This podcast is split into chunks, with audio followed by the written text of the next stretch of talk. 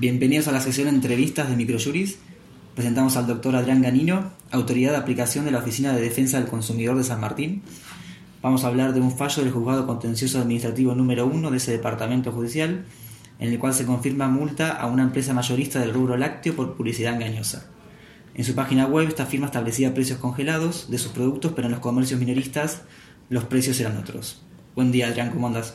Buen día, ¿cómo estás, Federico? Bueno, está bien la información que di recién, ¿no? Es así el caso. correcto, correcto. Fue publicidad engañosa de una acción que hicimos de oficio desde la oficina, en el cual, como vos bien informabas, inspectores de comercio, por directiva de nuestra como autoridad de aplicación de la ley del consumidor, em, fuimos a inspeccionar una publicidad de, la firma Danone en la cual nosotros este, fuimos a chequear si efectivamente los precios que ellos eh, publicitaban como congelados a un valor este, eran adquiridos o podían ser adquiridos por los usuarios o consumidores al momento de, hacer la compra en los comercios adheridos a ese valor. Y bueno, detectamos que en algunos comercios eso no se cumplía. ¿Y quién es responsable de los precios exhibidos en góndola? ¿La, ¿La, mayorista o la minorista? En realidad, los que son responsables de exhibición de precios es el comercio, el que tiene contacto directo con, con el consumidor, es el responsable de exhibir los precios. Entonces, nosotros cuando vamos y detectamos que eso no ocurre, el que se infracciona o el que se le hace el acta de constatación por incumplimiento a la ley de defensa consumidor y la acta comercial es el comercio minorista. En este caso en particular lo que sucedía es que la empresa este, manifestaba que, que, esta empresa mayorista con los comercios minoristas tenían un acuerdo o habían arreglado en que a ellos se les congelaba el valor del producto para que los puedan eh, vender en un comercio a ese precio que supuestamente era sugerido. Entonces nosotros lo que discutíamos en esa actuación administrativa era, primero que no teníamos, o el consumidor no tenía información clara, detallada y veraz de esta cuestión que nos, nos informó recién a nosotros en un expediente. Eh, en segundo lugar, nosotros los que también este, informábamos y, discutíamos jurídicamente con, la empresa mayorista es que el destacado como precios congelados y, en, mayor letra que en la de precios sugeridos generaba también una, una confusión porque nosotros hicimos una definición de qué es precios congelados y qué es precio sugerido y lo que nosotros interpretamos como consumidor usuario de un servicio es que vos me vas a respetar ese valor eh, y el, destacado figurado como congelado y nosotros hicimos una definición de, del diccionario de lo que quiere decir congelado, ¿no? Ese, sostenido en un valor, en el tiempo, este, que eso no se modifica el sugerido en letra chiquita lo que generaba esa, precisamente esa confusión en el consumidor, porque vos ibas por, por la publicidad en donde te destacaban que el precio iba a estar congelado, pero en realidad al mismo tiempo te informaban en chiquitito que era sugerido, entonces bueno, toda esa discusión terminó en que la publicidad era eh, engañosa y generaba confusión en el, en el consumidor.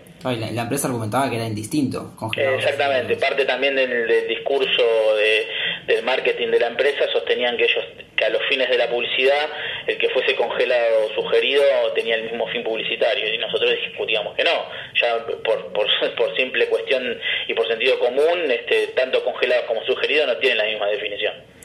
Y el, el, acuerdo entre los precios entre la mayorista y la minorista es siempre un acuerdo, no es que hay una facultad del mayorista para, para imponerle un precio. Claro, lo que nosotros también discutíamos es, bueno, si vos tenés este, con los supermercados minoristas un acuerdo que por ahí este, no lo informaste, como nosotros sostenemos, porque la publicidad además decía que, estos, que esta promo era válida para todos los supermercados y autoservicios del país por lo cual nosotros hicimos, hicimos inspecciones tanto en supermercados, supermercados como autoservicios nacionales o de otro de, origen este, oriental y demás, hicimos esos controles y nosotros detectamos que parte cumplían y parte no y, y supuestamente ellos habían ya eh, eh, conveniado con todos los autoservicios y supermercados del país para poder este, cumplir con esta promo y dejarlas a un peso especial para que el supermercado pueda venderlo al precio que eso supuestamente decían que era sugerido.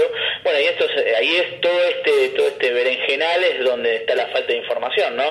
Porque mismo en ninguna parte de la publicidad este, se informa o se comunica que mm, la empresa había hecho convenio con X o, todos los supermercados para que ese precio sea respetado. Bueno, eso también genera esa confusión. Claro, fue todo un conjunto de cosas que era una publicidad engañosa. exactamente, y bueno, que derivó eso en una sanción administrativa en la cual nosotros hacemos saber este, toda esta esta, todas estas cuestiones y toda la falta de información al artículo 4 de la Ley de Defensa del Consumidor, este, al artículo 9 de la Ley de la Comercial, el tema de la información, la exhibición de los precios.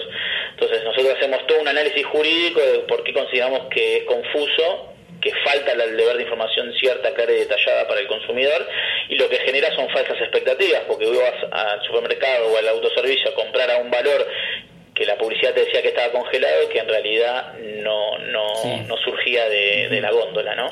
Y cuando un particular nota esto, ¿conviene, o sea, va a la empresa primero directamente o tienes un reclamo en la oficina? Generalmente lo primero que nosotros aconsejamos es el reclamo para tratar de solucionarlo ahí en el momento, no en la situación.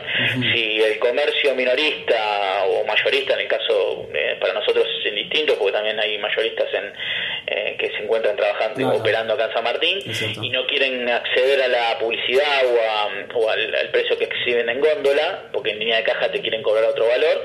Eh, y ese reclamo no te lo resuelven en el momento, pueden acercarse a la Oficina de Defensa del Consumidor o mismo iniciar una denuncia a través de los medios de comunicaciones que tenemos, que son gratuitos, y nosotros lo que hacemos es enviar una inspección y en el caso que formalice la denuncia, este, citar tanto al denunciante como a la empresa, supermercado o marca, para que en una audiencia conciliatoria podamos ver de solucionar ese problema y que se respete los intereses de los usuarios y consumidores en el marco de la Ley de Defensa del Consumidor. Muy bien. Bueno, te agradezco mucho por la comunicación, Adrián. No, por favor, y un gusto, Federico. Un gusto, igualmente. Vamos hablando.